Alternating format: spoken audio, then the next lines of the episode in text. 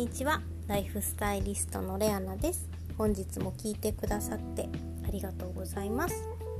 えー、このポッドキャストのエピソード141でもお話をしているんですが、まあ、チャンスをつかむための方法ということでその中ではま基本的なこと当たり前のことは当たり前にやっておこうっていうお話をしています。まだ聞いていない方は是非聞いていただきたいんですけれどもこの141の内容はチャンスをつかむための基本の基本です。なのでここがしっかりまずなってないと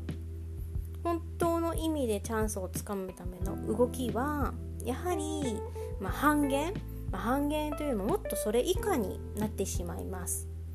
まあ、当たり前のことを当たり前にやるっていうと、まあ、体を整えておく心を整えておくことでいざ行動する時に、まあ、体力的にも精神的にも安定しているので、まあ、すぐ動けるんですね。でチャンスというのはまあ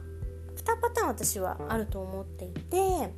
1つは例えば目標設定をしているとしますよね。うん分かりやすく言うと例えば海外でお仕事をしたいという場合に、まあ、チャンスをつかむというところでは、まあ、段階を追って例えば海外の学校に行くっていうため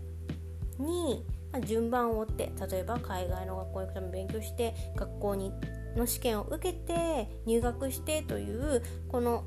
まあ、順番を追っていく順番を追って叶えるパターンと海外で仕事をしたいというところだけで今は何も当てがないが突然海外で仕事しませんかというオファーが来るという突然来るパターンとそして2つあると思うんですね。でそれがまあ、最終目的が海外で働きたいとしてもどのパターンで自分の目の前にチャンスが訪れるかは、まあ、こればかりは自分ではわからないわけですね。まあ、確実なのは、まあ、自分でこう学校海外の学校行って海外の学校を卒業して海外で就職するっていうのが、まあ、一番分かりやすい順当なパターンですが、まあ、そうじゃない場合は多々あるわけです。でこの今日は突然チャンスが来る時にやっぱりこう動ける状態を作っておかなくてはやっぱりせっかく目の前に与えられたものをつかめないですよね。でそのためにはやはり準備が大切なんですよね。物事は何事もやっぱり準備です。準備ができていればほぼ物事は成功すしたとも言っても過言ではないと言われるぐらい何事もやっぱ準備なんですよ。で準備がもたらす効果としてはまあ自分に自信が持てるっていうのとやはりこの自分の中でこうテリトリーまあ、準備をすることで自分が把握している領域が広いので、まあ、何かあった時にすぐ対応できるっていうところも大きいですよね。でもし今自分がまあ、叶えたいこととか目標としてるところに、まあ、追いついていない場合でも叶えたいという思いがある場合にはいつでも動けるように万全の準備をぜひしておくことをおすすめします。やっぱり準備をしてるしてないで物事の達成率だったりチャンスのつかみ方は大きく変わってきます。例えば、まあ、5つ自分の中で問題があったとしてもネックの、ね、なる問題があったとします。例えば海外で働くために、まあ、海外に行く資金がないとか、まあ、語学力がないとか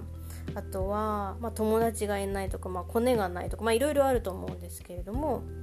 あとは何だろう、まあ、学校？海外の学校卒業してるところがないあのあの学歴としてないとかいろいろ問題があったとしてもね今5つ挙げました。でその中でやっぱり準備としてできるものっていくつかありますよね。すぐ片付けられる、ま、絶対に片付けられる、まあや、やれば必ず効果がある。って言えるものはやっぱり語学だと思うんですよ。で語学はやっぱり大きなものとしてはやっぱりもし自分が海外で仕事したいと思うのであればやっぱりずっとやっておく。もし今目の前にそのチャンスがなかったとしてもそういう前触れがなかったとしても準備としてやっぱり語学は大きくなりますよね海外で働きたい時でお金に関してはまあいくつかパターンがあると思うんですけれどもまあ今他に仕事をしていてそのお金を貯めておくか、まあ、誰かが支援をしていただくかわからないですが、まあ、そのパターンもありますよね。まあ、学歴に関しては、まあ、学校を卒業すればいいんですけれども学歴を問わない会社ももちろんありますので、まあ、そういうところを活用したい。お友達今は、まあ、コミュニケーションとしてオンラインがありますから、まあ、いくらでもお友達を作れます。まあそういうところでもあの解決できるところ準備っていくらでも目の前にその達成できる前兆がなくても解決できるところあるので本当に準備だけはもういつ動いてもいいいつでも動ける状態っていうのはぜひぜひ作っておいてください。これは海外でお仕事をする場合の例を今挙げてますがそうじゃなくてももちろん OK です。例えば恋愛でもそうですよね。結婚するためにとか彼氏が欲しい。そのためにできる準備っていろいろあると思うんです。痩せるとかメイクの練習するとか料理の勉強するとか部屋のお掃除するとかいろいろあると思うんです。そういうところでやっぱり何事も準備をしておけば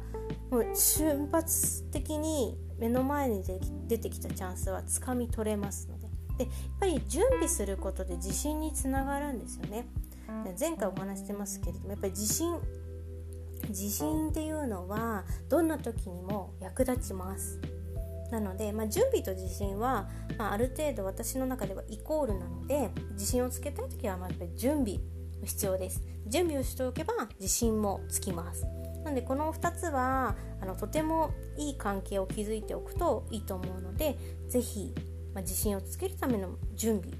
準備をするために自信をつける、ま、いろいろあると思いますので是非こう今自分のなりたいを叶えたいと思っている方は是非準備をしておいてください。